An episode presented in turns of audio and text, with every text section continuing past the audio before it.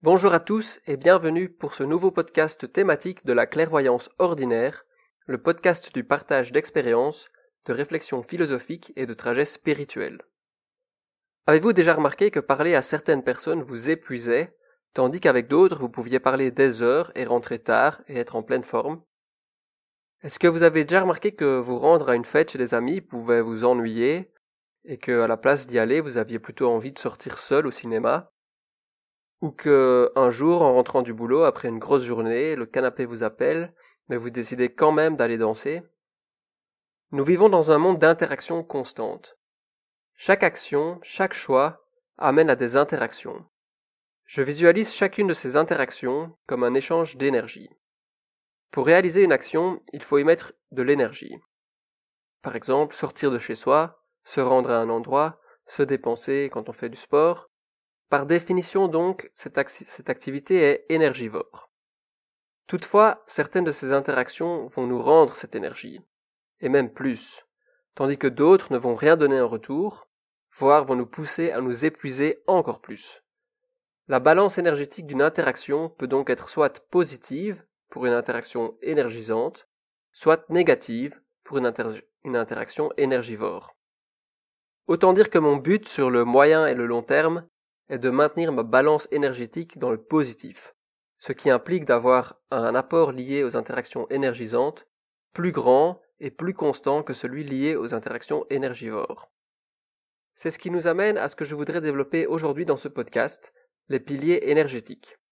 Je voudrais expliquer ce que sont ces piliers, eux qui sont nos sources d'énergie, qui sont intéressants à connaître, à reconnaître ou à définir.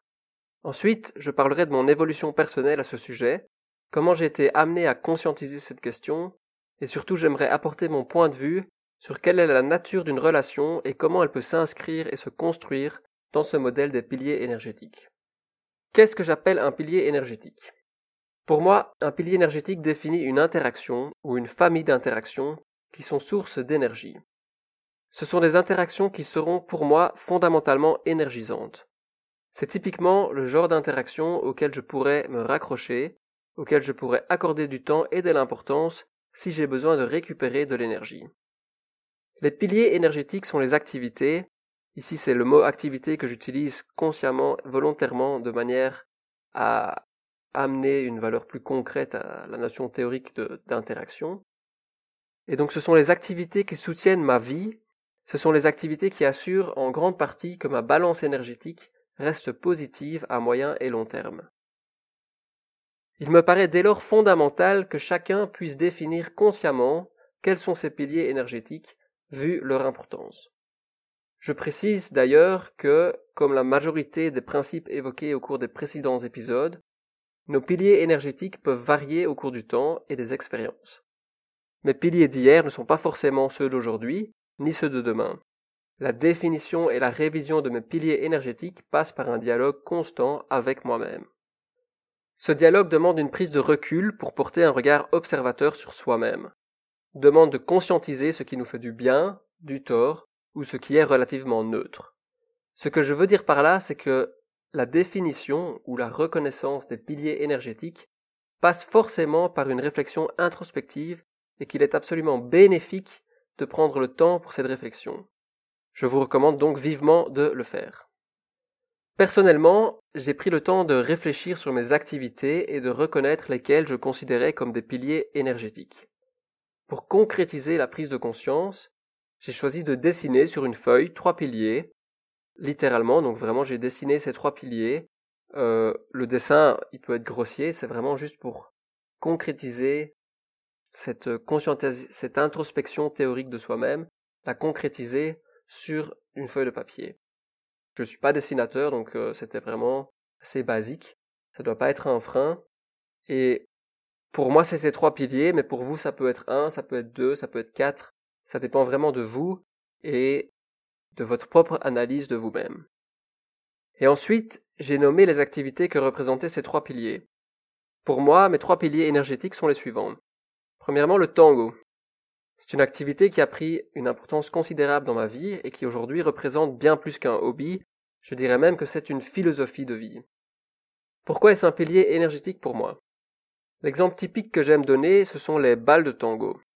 Je peux être très fatigué après une journée de travail, même en semaine, et sortir danser jusqu'aux petites heures du matin. Et il m'arrive souvent d'arriver sur place en ayant dû me motiver, commençant la soirée en baillant et en étant très fatigué. Et puis, au fur et à mesure que la soirée avance, j'ai de plus en plus d'énergie. Et même parfois, je mets du temps à m'endormir après ce genre de soirée tellement je suis reboosté, et ce malgré la fatigue physique qui elle est bien présente. Deuxièmement, deuxième pilier, les amis en petit comité. Mais par contre, pourquoi en petit comité? Eh bien, on rentre ici plus dans des considérations liées à la personnalité. Moi, je suis quelqu'un de nature plutôt introverti et je vais donc beaucoup plus apprécier et vivre des interactions énergisantes en face à face ou en petits groupes sécurisants avec des bons amis connus.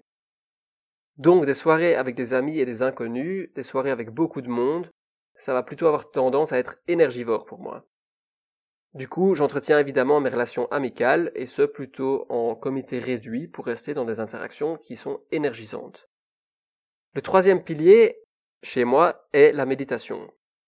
C'est un pilier qui a pris une dimension importante également dans ma vie, et plus largement que la méditation, c'est aussi mon environnement spirituel. Méditer me fait du bien, avancer, me voir grandir, conscientiser cet apprentissage et en retirer les bénéfices est énergisant. J'ai mesuré les bienfaits de la méditation sur le long terme. Les voyages chamaniques m'offrent des possibilités nombreuses pour avancer dans la vie et des outils que j'utilise aussi en relation, par exemple, avec le tango. Donc, ici, je vous montre que les combos sont en fait préconisés et ça va, euh, ça va vous booster encore plus quand vous allez faire des liens entre différents piliers d'énergie. Et enfin, il y a un quatrième pilier qui s'ajoute à ces trois premiers, et c'est celui de la relation que je vis en ce moment en ce qui me concerne avec ma fiancée. Cette relation pourrait être plus généralement définie avec mon, ma ou mes partenaires. D'ailleurs, si vous définissez un de vos piliers comme la relation avec votre meilleur ou meilleur ami, amie, ceci rentre pour moi dans la même catégorie. C'est une catégorie différente, à part entre guillemets, que je nomme les piliers partagés. Pour mieux visualiser, je pourrais dire que d'un côté il y a le pilier personnel, avec les interactions entre moi et le pilier, et d'un autre côté il y a le pilier partagé, avec les interactions entre moi et le pilier, l'autre et le pilier, et moi et l'autre. Une autre image qui me vient pour ce genre de pilier est plutôt un feu, un feu qui est nourri de part et d'autre et qui en retour renvoie de l'énergie et nous nourrit. Les interactions qui découlent d'un pilier partagé sont plus nombreuses et plus complexes. Je développerai mon point de vue et mon expérience à ce sujet dans la deuxième partie du podcast. Et donc maintenant, je voudrais encore ajouter deux précisions à propos des piliers énergétiques. J'ai le sentiment que la définition ou la reconnaissance de nos piliers énergétiques est en réalité, j'ai presque envie de dire simplement, le fruit du respect de soi-même. En ce sens, définir un pilier ne doit pas nous déconnecter du dialogue avec nous-mêmes, qui est encore plus fondamental. Si je reprends l'exemple du tango et d'une soirée, il m'est déjà arrivé d'être vraiment fatigué, physiquement, et de ne pas du tout avoir envie d'y aller, et finalement de rester chez moi et de ne rien faire. Dans ce cas de figure, je me suis souvent senti mal, ou je me suis souvent blâmé, culpabilisé parce que je n'avais pas été vers cette source d'énergie, que j'avais définie comme telle. De plus en plus, cependant, j'essaye de me connecter à moi-même, à mon corps, à ce qu'il me dit, à mes envies sur le moment. Comme je l'ai dit, les piliers peuvent varier avec le temps, mais cela peut aussi être une parenthèse qui varie en l'espace de quelques heures. Je peux accepter que mon corps soit fatigué, je peux accepter d'avoir envie de ne rien faire. Une fois que j'accepte cela, c'est aussi me respecter que de reconnaître que ce soir, le mieux pour moi est de ne rien faire. Ceci est seulement possible si on continue de dialoguer avec soi-même et d'être à l'écoute de soi. Enfin, les piliers définissent pour moi les sources principales d'activités énergisantes qui soutiennent fondamentalement notre balance énergétique. Autour de ces piliers gravite une multitude d'autres interactions qui ont un impact sur ma balance, même si je ne les définis pas comme fondamentales. Prenons des exemples concrets. Pour une personne, un pilier pourrait être de voyager. Pour moi, ce n'est pas un pilier. Je peux vivre avec une balance énergétique positive sans voyager. J'ai d'autres sources d'énergie. Mais évidemment, partir en voyage, dans mon cas, est aussi énergisant. Donc, si mon focus principal est sur mes piliers, je vais quand même pas négliger les satellites quand ils se présentent à moi. Et je peux en réalité, pour chaque activité, pour chaque interaction, me poser la question de savoir si cette interaction est énergisante ou énergivore pour moi. Ensuite, je peux décider consciemment si je veux la vivre ou non. Un autre exemple. J'aime aller à des concerts ou au cinéma seul. En réalité, quand un concert ou un film me tente, j'ai envie d'aller le voir. C'est pour moi énergisant. Mon focus est sur l'activité même plutôt que sur les gens qui m'accompagnent. Je sais qu'il est inconcevable pour certaines personnes de faire ce genre de sortie seul. Alors à ces personnes, je recommande de se poser la question consciemment.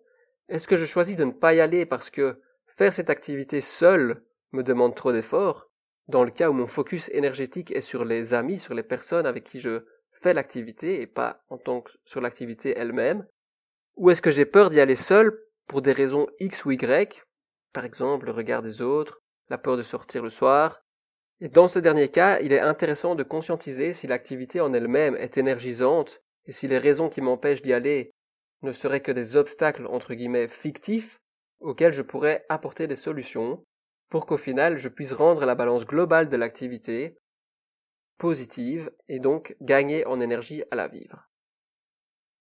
Tout dépend de votre focus et vous pouvez estimer une balance pour chaque activité, pour chaque interaction, pour décider si oui ou non vous vous engagez à la réaliser.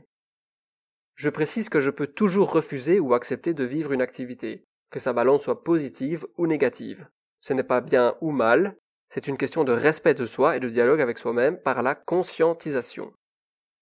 Pour reprendre l'exemple du concert, il y a plusieurs années, alors que j'étais toujours à l'école secondaire, je voulais me rendre à un festival au Luxembourg. J'avais proposé à des amis de m'accompagner, j'ai attendu sans qu'ils ne se décident, et puis j'ai décidé que pour moi le plus important c'était d'aller voir les groupes que j'aimais, qui jouaient, quitte à y aller seul.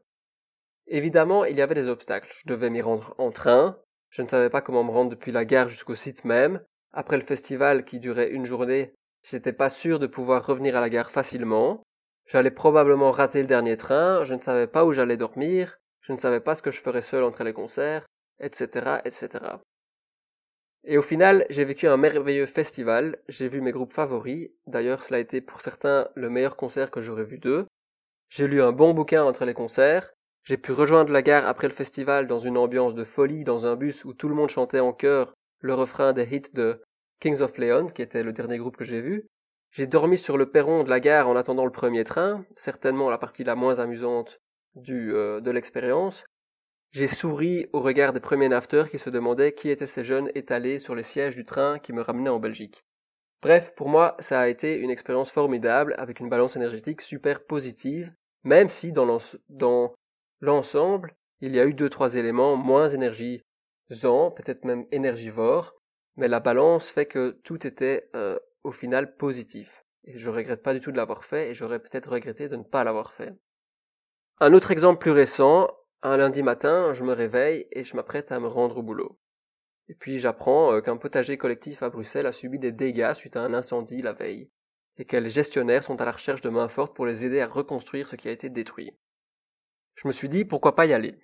Et dès le moment où je me suis posé cette question, mon mental s'est euh, mis en marche et commencé à euh, faire un listing des obstacles. Manque de confiance en moi, par exemple, tu n'es pas bricoleur, tu n'es pas costaud, etc on est lundi matin, on va plutôt bosser, c'est assez loin pour y aller, comment, comment est-ce que je vais transporter les outils, comment est-ce que je vais arriver sur place, je vais connaître personne, euh, il sera déjà midi quand je vais arriver, etc., etc.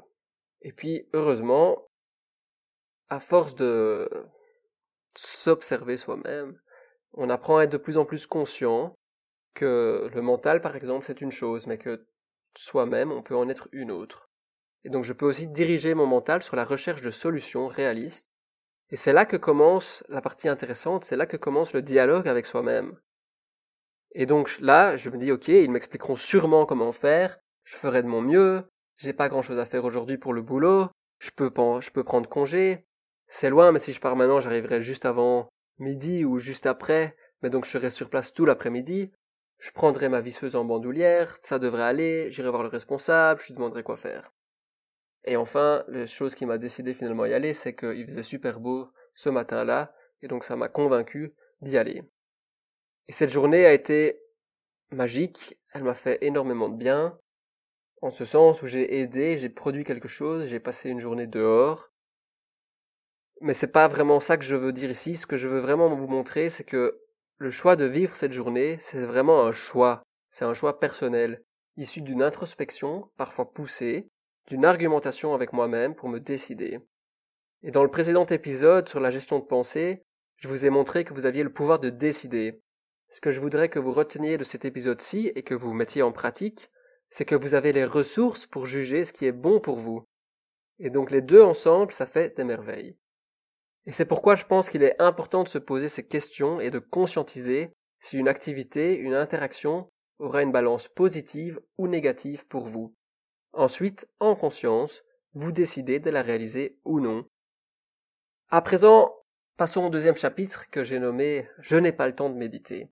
C'est une phrase que je me répète trop souvent, et pour ceux qui s'en souviennent, je vous ai parlé de, dans le second épisode sur la méditation, d'un proverbe qui dit Si tu n'as pas le temps de méditer cinq minutes, c'est que tu as besoin de méditer une heure.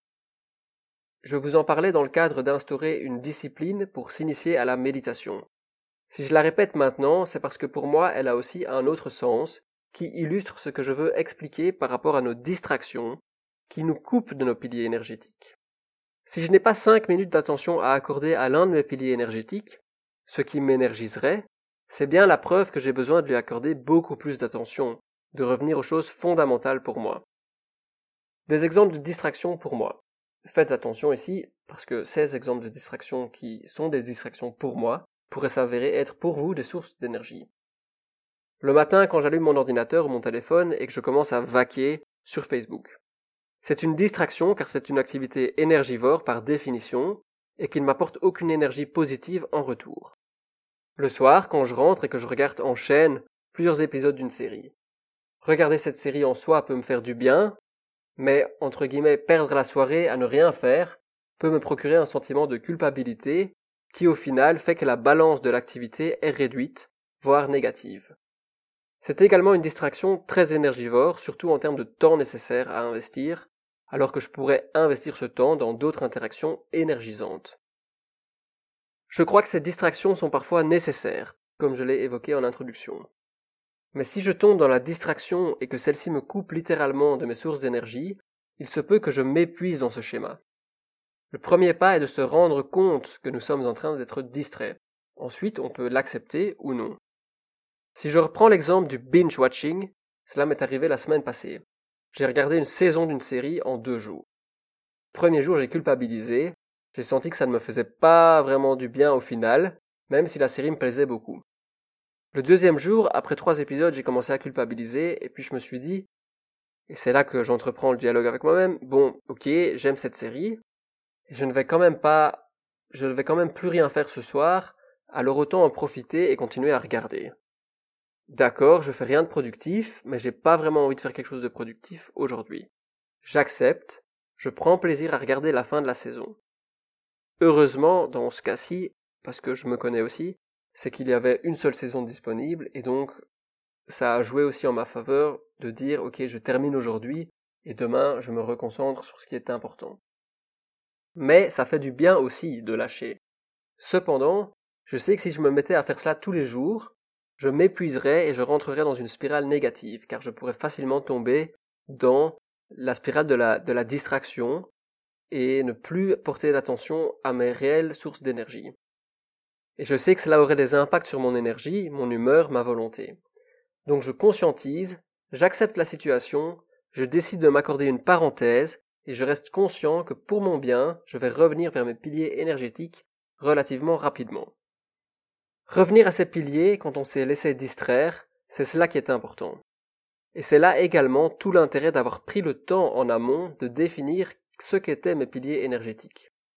Car la prochaine fois que nous sommes en perte de vitesse, nous avons quelque chose à quoi nous raccrocher.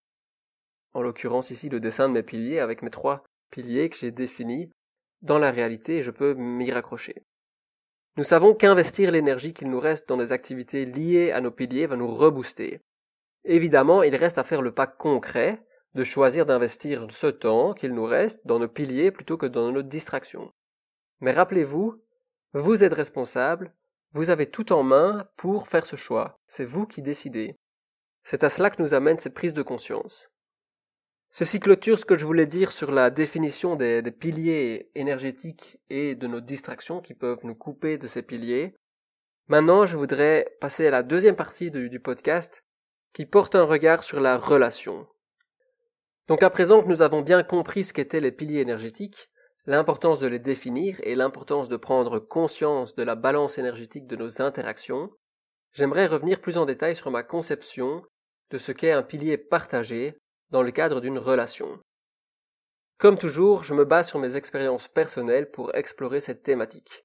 Je suis loin de proclamer que ceci est la vérité absolue, disons que c'est un modèle que je propose, qui moi me correspond et qui peut-être vous correspond aussi, tout ou en partie. Je serais ravi de partager avec vous sur vos expériences personnelles afin d'enrichir ma propre vision.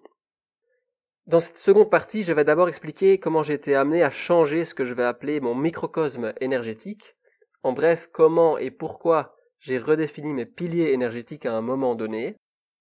Je le ferai en portant un regard sur mon microcosme avant le changement, sur le point de rupture et sur la construction du nouveau microcosme. Et enfin, le dernier chapitre portera spécifiquement sur la construction de la relation autour de mes piliers énergétiques personnels, ou comment la relation s'inscrit dans mon microcosme énergétique personnel. Commençons par mon microcosme énergétique avant. Comme je l'ai expliqué plus tôt, un pilier partagé peut être vu comme un feu qu'il convient de maintenir allumé. Pour ce faire, chaque partenaire de la relation va l'alimenter. C'est l'investissement en énergie similaire à un pilier personnel. Sauf que dans ce cas-ci, plusieurs personnes alimentent ce feu commun et en retirent le bénéfice énergétique. Je peux dire avec le recul et l'introspection qui a suivi que mon premier microcosme énergétique s'articulait autour d'un seul pilier, qui était celui de la relation avec ma compagne, soit donc un pilier partagé. Et bien que pas nécessairement, cela peut être le signe d'une relation fusionnelle, avec ses avantages et ses inconvénients. Quel a donc été mon regard sur ce pilier partagé et central? Premièrement, ce genre de pilier peut très bien nous nourrir personnellement, grâce à la relation, à condition toutefois que chaque partenaire alimente, investisse de l'énergie au-dedans.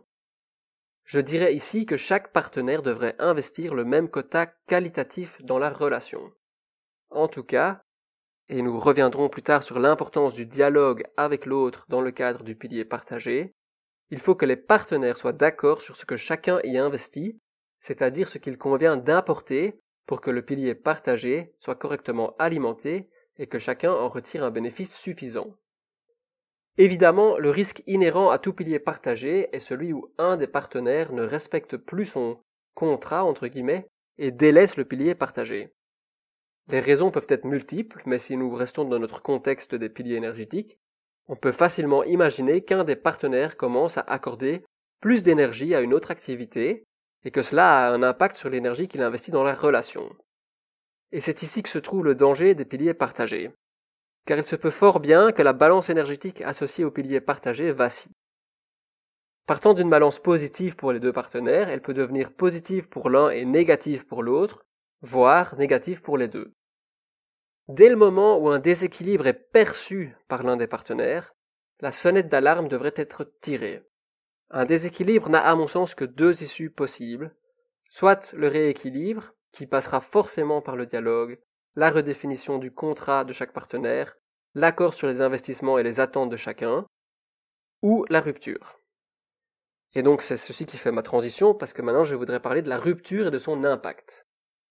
La rupture, c'est le moment où le pilier s'effondre, où le modèle des interactions avec son ou ses partenaires tombe, chute. Il n'est plus viable pour un ou plusieurs partenaires. En d'autres termes, il devient trop énergivore de le maintenir pour au moins un des partenaires. La rupture est un point de passage, pas un état dans lequel on reste. Toutefois, je voulais en profiter pour exprimer que les chocs, les ruptures, quels que soient les modèles dans lesquels ils surviennent, sont des occasions uniques de prendre du recul et entamer une réflexion. En image, je dirais que ces ruptures sont des terreaux extrêmement fertiles pour des prises de conscience, des introspections. C'est évidemment logique car l'abandon d'un modèle avant d'en construire un nouveau est une étape obligatoire. La rupture est l'explosion, l'abandon forcé qui ne se fait pas en douceur. Cela peut arriver dans divers contextes, fin d'une relation, licenciement, burn-out, Si dans tous ces cas on omet de prendre le recul nécessaire pour comprendre ce qui a amené à cette rupture, il est plus que probable que nous reconstruisions un modèle similaire voué à l'échec. C'est paradoxal mais important, c'est dans la douleur générée par ces événements violents, les ruptures, qu'il est le plus facile, entre guillemets, d'apprendre de nous-mêmes, à condition de prendre le recul nécessaire et d'oser questionner et se questionner. On peut se demander s'il est possible de recréer ces conditions fertiles en dehors des périodes de rupture. Et je pense que c'est ce à quoi nous voudrions tendre, mais cela demande un investissement pour rester à l'écoute de soi. On en revient au dialogue avec soi-même, qui est constant, à l'instar de celui que nous pouvons avoir chaque fois que nous évaluons le choix de participer à une activité ou non. À présent, revenons-en au microcosme énergétique. Comme je l'ai expliqué, mon premier microcosme était exclusivement centré sur un pilier, celui de ma relation amoureuse. Il est arrivé un déséquilibre qui a découlé sur une rupture et l'effondrement du pilier. De ce fait, et tout d'un coup, je me retrouvais sans microcosme, sans pilier dans lequel investir mon énergie. C'est le chaos qui résulte de la rupture et qui peut être, comme je l'ai dit, très bénéfique. Car en effet, je me retrouvais avec beaucoup de temps et d'énergie à investir, mais sans savoir dans quoi encore. La question qui se pose donc est que faire avec toute cette énergie disponible? Le but étant à terme de reconstruire un nouveau microcosme, et tout mon crédit énergétique étant disponible, j'ai l'embarras du choix. Nous en revenons au choix. Personnellement, j'ai choisi d'expérimenter dans plusieurs directions. C'est une période où j'ai essayé beaucoup de nouvelles activités. Pas à pas, j'ai reconstruit un nouveau microcosme qui a finalement abouti avec les trois piliers personnels que j'ai évoqués plus tôt dans le podcast, le tango, les amis et la méditation. Dans mon parcours, je suis donc parti d'un microcosme centré sur un pilier partagé. Je suis passé par une rupture du modèle et une reconversion, une reconstruction vers un modèle à trois piliers personnels. Le passage du partagé au personnel a eu un rôle fondamental pour la conscientisation d'un principe que je défends aujourd'hui, qui est la personne la plus importante, c'est soi-même, quelles que soient les interactions dans lesquelles nous avons décidé d'investir. Le pilier, qu'il soit personnel ou partagé, ne prendra jamais mon importance. En d'autres mots, ce n'est pas à moi de me sacrifier pour la survie d'un pilier, mais bien l'inverse. Et si un pilier menace ma survie, à partir du moment où il est déséquilibré et qu'il n'y a pas de volonté ou pas suffisamment de volonté ou pas de la capacité à le rééquilibrer, si ce pilier menace ma survie en étant trop énergivore, c'est lui que je dois sacrifier, au profit de moi-même et au nom d'un nouveau modèle. Et donc, à présent que mon modèle comporte déjà plusieurs piliers personnels, comment construire, comment inscrire au mieux dans mon modèle un nouveau pilier partagé? C'est ce que je voudrais encore développer avant de clôturer ce podcast. Notez que je parle de nouvelles relations au sens large. Cela peut être avec la même personne, avec un contrat qui a évolué, par exemple. Et c'est effectivement le cas pour moi. Nous avons posé déjà toutes les bases nécessaires pour parvenir à construire un nouveau pilier partagé issu d'une relation. Nous revenons donc à ce qui est fondamental, le dialogue. Dans le cadre d'un pilier partagé, il y a trois dialogues. Le premier avec soi-même, le second entre le partenaire et lui-même, et le troisième l'un avec l'autre, les deux partenaires ensemble.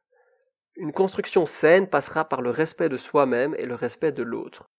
Un dialogue régulier, voire constant, est nécessaire au bon entretien du pilier, à son évolution dans un microcosme lui-même changeant. Si vous avez déjà réussi à définir votre microcosme personnel, utilisez-le comme base dans la discussion à l'élaboration du pilier relationnel. Car oui, forcément, vous allez devoir réinvestir une partie de l'énergie de vos piliers personnels dans le pilier partagé. Rappelez-vous de réaliser vos choix en conscience. Ce n'est que ainsi que vous bâtirez de manière saine et durable. Rappelez-vous que rien n'est jamais acquis, c'est l'évolution constante de nos relations qui participe également à leur beauté et cela nous demande d'être constamment à l'écoute et en communion, d'abord avec nous-mêmes et ensuite avec nos partenaires de piliers partagés. Ceci clôture la thématique que je souhaitais aborder dans cet épisode. J'espère vous avoir convaincu du bien fondé de définir consciemment quels sont vos piliers énergétiques, les interactions qui vous font du bien. Reconnaître ces piliers, c'est un pas vers la reconnaissance de soi-même et cela nous permet de prendre la responsabilité de faire avancer notre vie dans la direction que nous choisissons. Je voulais aussi vous rappeler l'importance du dialogue avec soi-même et avec l'autre pour la réussite d'une co-construction d'un pilier partagé issu d'une relation qui peut parfaitement s'inscrire dans un microcosme personnel. Voilà qui clôture ce podcast. S'il vous a plu, laissez un commentaire et une note sur iTunes Podcast, La Clairvoyance Ordinaire, et sur votre plateforme d'écoute. J'en profite pour vous signaler que je lance une page Facebook de La Clairvoyance Ordinaire, afin de pouvoir suivre la chaîne plus facilement. Merci grandement pour m'avoir écouté jusqu'ici, et je vous souhaite une merveilleuse exploration. Partagez vos expériences et posez vos questions, ici ou sur la page Facebook ou en m'envoyant un mail à la.clairvoyance.ordinaire@gmail.com. Je me ferai un plaisir de vous lire et de vous répondre. À dans quatre semaines pour le prochain épisode.